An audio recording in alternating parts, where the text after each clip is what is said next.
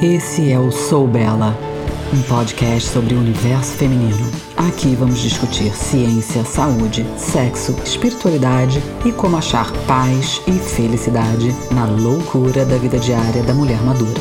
Tudo de forma prática e objetiva, baseada nas novidades científicas e anos de experiência trabalhando com e sendo mulher.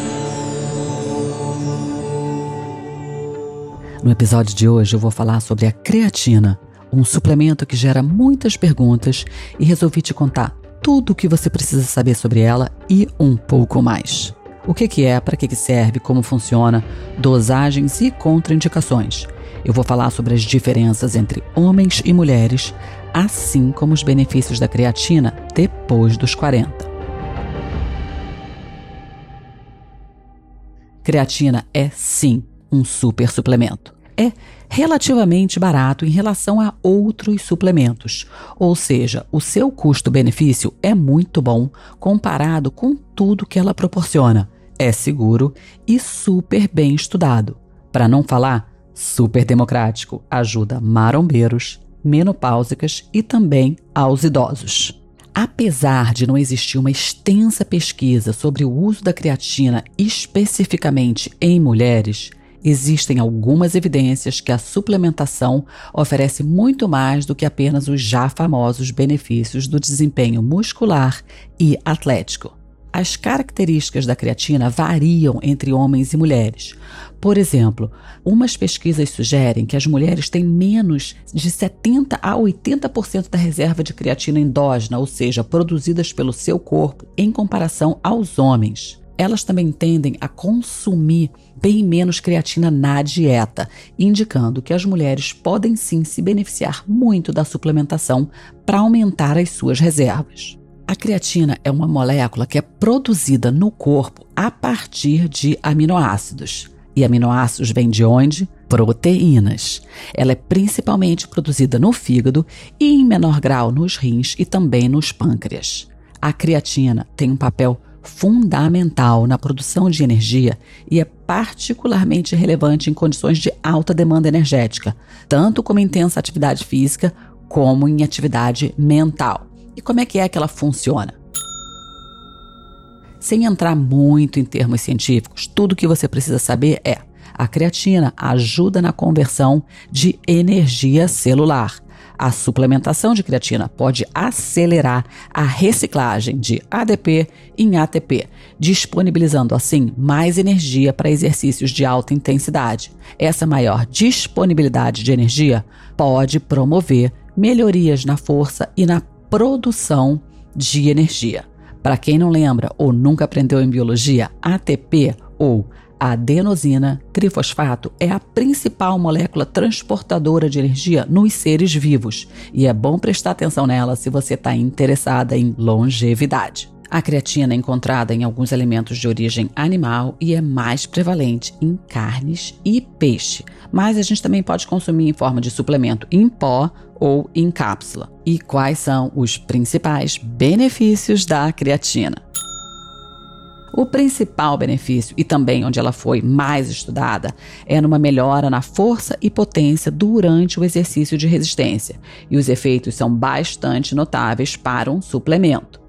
Quando usada em conjunto com os exercícios de resistência, a creatina pode sim aumentar a massa magra também foi testado quanto aos efeitos na capacidade aeróbica, mas os resultados são bastante mistos, mas geralmente sugerem uma pequena melhora no desempenho do exercício como um todo. Embora a creatina tenha sido pesquisada muito menos para desempenho cognitivo do que para o desempenho físico, ela pode sim trazer benefícios em alguns contextos. Ela parece ajudar a reduzir a fadiga mental, principalmente quando a gente executa tarefas que demandam muito do cérebro e parece ajudar bastante nas noites em que estamos mal dormidas. A creatina também pode melhorar a memória, mas os resultados sugerem que seria mais importante corrigir para não ter déficit, ou seja, em pessoas com níveis normais de creatina, a suplementação não se faria necessária e não faria sua memória melhor. Mas para quem estava com deficiência, uma melhora real foi observada. E quem é que normalmente está deficiente? Lembra que creatina vem de aminoácido que vem de proteína. Então, normalmente, adultos mais velhos e os vegetarianos tendem a ter deficiência. O link para as pesquisas de tudo que eu falar vão estar tá no site do podcast e no descritivo. Mas, em relação à memória, a gente ainda precisa de muito mais pesquisa para poder afirmar esse benefício com mais segurança. Quando eu estava pesquisando, um estudo particular me chamou a atenção. Eles analisaram o potencial impacto da creatina em dor de cabeça, tontura e fadiga. Esse foi um estudo piloto, mas foi testado em humanos e mostraram excelentes resultados no tratamento de dores de cabeça relacionados com traumatismo craniano. E essa mesma abordagem se mostrou eficaz no tratamento de outros tipos de dores de cabeça e enxaquecas também. A dosagem usada no estudo foi bem maior do que as 5 gramas usadas em média, que eu já vou falar. E qual foi a hipótese usada aqui? Os neurônios dependem muito da regulação de cálcio para gerar o seu potencial de ação, que é como eles se comunicam. A creatina pode ser armazenada nos músculos, mas também pode ser armazenada no tecido cerebral, principalmente na parte da frente do cérebro, atrás da testa, que é uma área importante para cognição, foco, compreensão de contexto, planejamento e todas as funções que são afetadas em pessoas que sofreram traumatismo craniano e concussão. Nesse estudo, eles usaram doses bem mais altas que a média. Foi usado 0,4 gramas por quilo de peso corporal, ou seja, para uma pessoa com 55 quilos, a dose diária seria de 22 gramas de creatina. Uma pessoa com 100 quilos tomaria 40 gramas por dia. Eles fizeram esse estudo por seis meses. E já falamos aqui que há um acúmulo de reserva de creatina nos músculos e tecido cerebral com o uso contínuo. O que eles descobriram nesse estudo foi realmente impressionante. Foram observadas uma grande diminuição na frequência de dor de cabeça em pessoas suplementando com a creatina em posição ao grupo de controle. É claro, a gente tem que levar em consideração que é um estudo piloto com um número pequeno de pessoas, mas como os resultados foram tão incríveis e estatisticamente significativos, eu estou aqui dividindo com vocês. Nos participantes desse estudo, a frequência de dor de cabeça após o traumatismo craniano era em média de 90% ou mais. Depois da intervenção com a creatina, essa frequência caiu para 10 a 12%, e os efeitos em outras áreas afetadas, como tontura e fadiga, também responderam positivamente com a suplementação. Sim, o piloto é promissor e você pode conferir nos links se você tiver curiosidade. E por que, que é que eu estou falando dele? Porque, dado a quantidade de pessoas que sofrem de dores de cabeça, talvez a gente possa extrapolar que a creatina seria benéfica para todos os tipos de dores de cabeça também. Sim, eu me empolguei mesmo. Por quê? Porque sempre que a gente contempla tomar um suplemento, a primeira coisa que a gente tem que ter certeza, até mesmo antes de saber se vai funcionar, é se vai te fazer mal. E a creatina é um desses suplementos que foi muito estudado para outras funções e a sua segurança está bastante comprovada. A dose tão alta pode causar algum desconforto no trato digestivo, como a gente já vai ver, mas Escolha suas batalhas, né? Talvez para alguém com enxaquecas debilitantes, um pouquinho de dor de estômago talvez valha a pena para ficar sem dor de cabeça. Mais uma vez, será que isso é para você? Eu não sei, eu não sou médica e nada do que eu falar aqui é conselho médico. Então vamos falar de outros usos. A suplementação de creatina de curto e longo prazo demonstrou resultado e melhorias significativas na força e no desempenho muscular, assim como na recuperação pós-treino. Além do efeito muscular, o atual corpo da literatura sugere que existem numerosos benefícios metabólicos, hormonais e neurológicos também. Em específico nas mulheres pós-menopausa, Apesar da gente não ter uma vasta literatura científica ainda, alguns estudos mostram que a suplementação pode atuar como uma possível contramedida ao declínio relacionado à menopausa, em se tratando de músculo, osso, força, reduzindo a inflamação, o estresse oxidativo e também em marcadores séricos de reabsorção óssea. Foi demonstrado que a integridade muscular foi regulada positivamente com o uso da creatina, o que resultou no aumento nas atividades das células satélites pós-treinamento de resistência, assim como foram observadas melhorias em fatores de crescimento como o IGF-1. Ou seja, Nesse pequeno estudo, foi demonstrado que mulheres na pós-menopausa podem experimentar aumentos na massa e função muscular ao consumir 5 gramas por dia de creatina quando aliados com treinamento de resistência.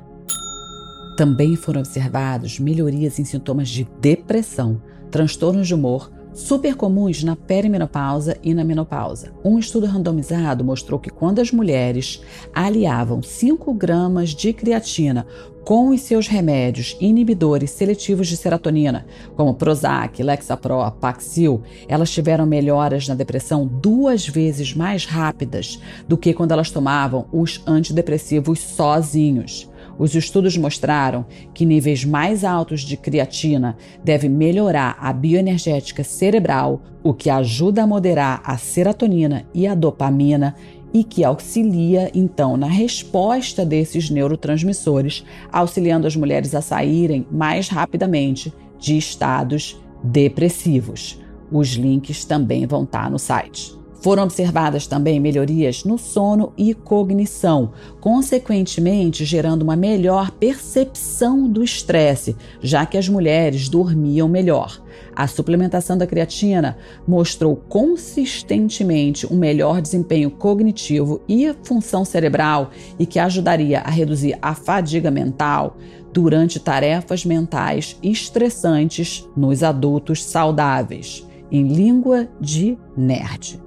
Demonstrou-se que a suplementação de creatina suporta uma maior ressíntese neural de ATP, que fornece uma vantagem cognitiva para tarefas que dependem do córtex frontal, ou seja, cognição, atenção e memória, também ajuda a reduzir a névoa cerebral, um sintoma muito comum na perimenopausa.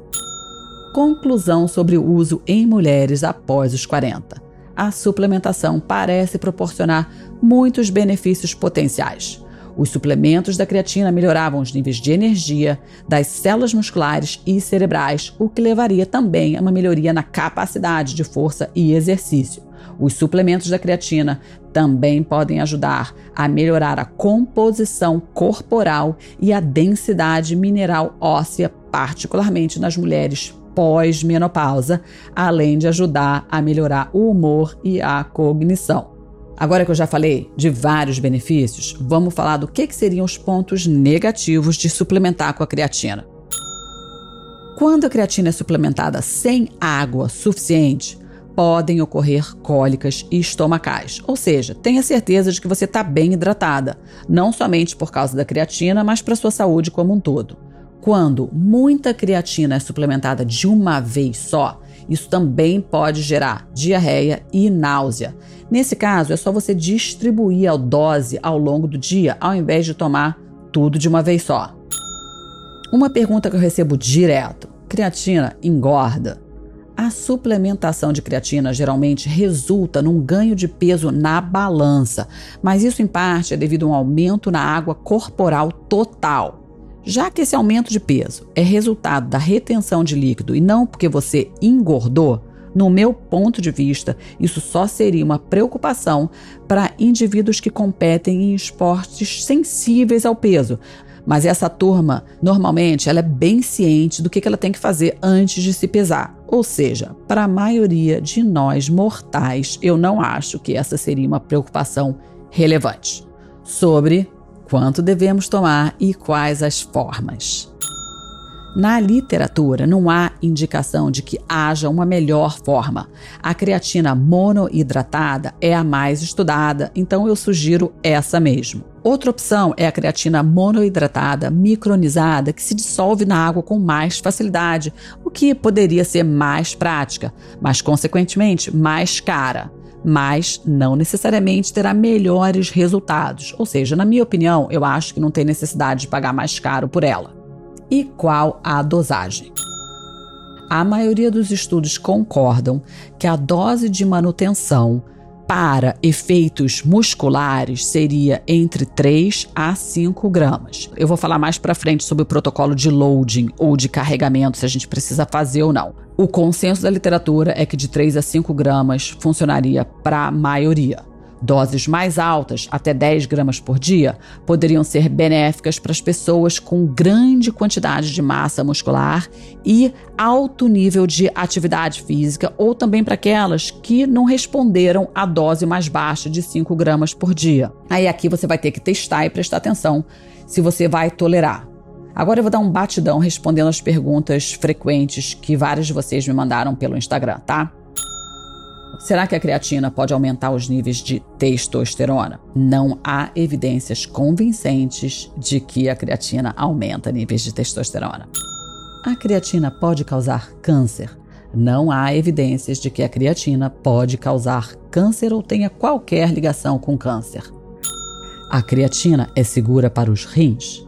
Em pessoas com rins saudáveis, a suplementação de creatina a longo prazo é segura mas não há estudos de creatina a longo prazo em pessoas que já têm problemas renais.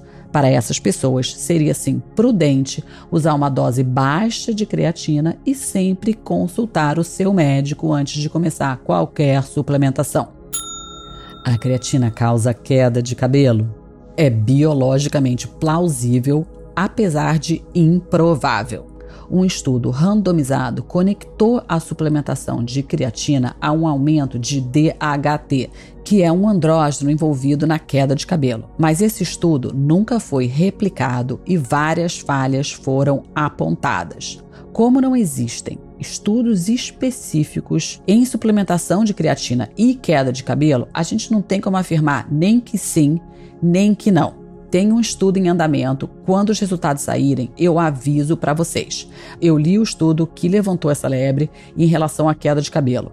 Tudo que eu vi não me convenceu existirem evidências sólidas suficientes e eu, pessoalmente, continuo a usar a creatina diariamente. A creatina beneficia atletas de elite? A creatina parece beneficiar todas as formas de exercício em todos os indivíduos quando é baseada em força. No entanto, esse benefício parece ser menos perceptível em atletas de elite do que em atletas novatos. Ou seja, beneficia mais quem está começando, mas não quer dizer que faz mal ou que não beneficia quem já é atleta. Sobre o loading de creatina, preciso ou não preciso fazer? Antes de responder que sim ou que não, deixa eu explicar o que, é o loading, que seria traduzido como carregar a creatina. Alguns estudos usaram esse formato de suplementação e até hoje várias pessoas seguem esse método. Nos estudos, a gente teria três fases com diferentes dosagens: a fase de loading, ou carregamento, seguida por uma fase de manutenção, e depois uma fase que em inglês chamam de wash out, que foi traduzido pobremente por mim como a fase de limpeza ou de desintoxicação. Então, como é que isso funciona? Na fase de carregamento, a dose seria de 20 a 25 gramas por 5 a 7 dias. Essa seria a carga.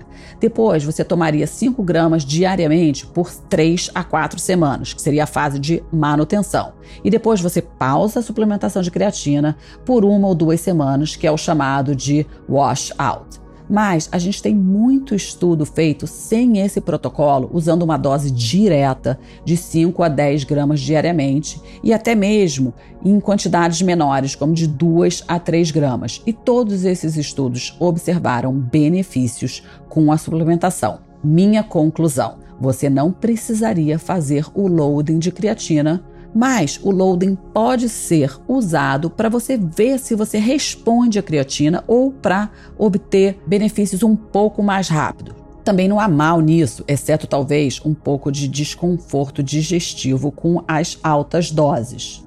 O carregamento da creatina vai causar uma saturação mais rápida dos músculos e pode causar um aumento mais agudo na força, no peso corporal via retenção de água que a gente já viu, e isso pode trazer um benefício psicológico, já que você vai ver os músculos ficando maiores mais rapidamente. Mas tomar uma dose menor por um longo período de tempo, eventualmente vai atingir o mesmo ponto de saturação, só vai demorar mais um pouquinho.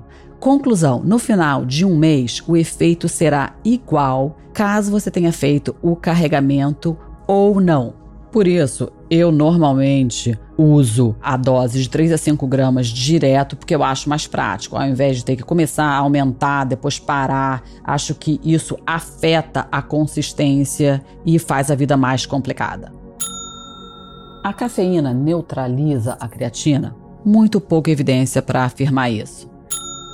Será que existe um horário melhor?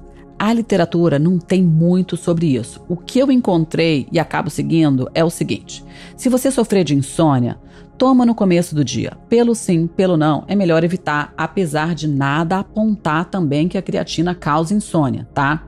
Se o seu objetivo é especificamente para ganhar músculo, tradicionalmente se usa pós-treino junto com a proteína. Mas, de novo, melhor tomar quando você conseguir manter a regularidade, ou seja, acha um horário na sua rotina que você vai conseguir tomar diariamente.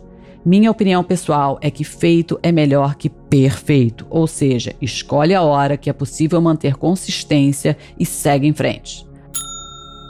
Será que você deve tomar creatina? Essa é uma pergunta para a sua nutricionista. Nada do que eu falei é conselho médico, até porque eu não sou médica, eu sou pesquisadora e eu não sei nada do seu contexto pessoal. De novo, eu falo isso não para me proteger, mas para proteger você. Namastê.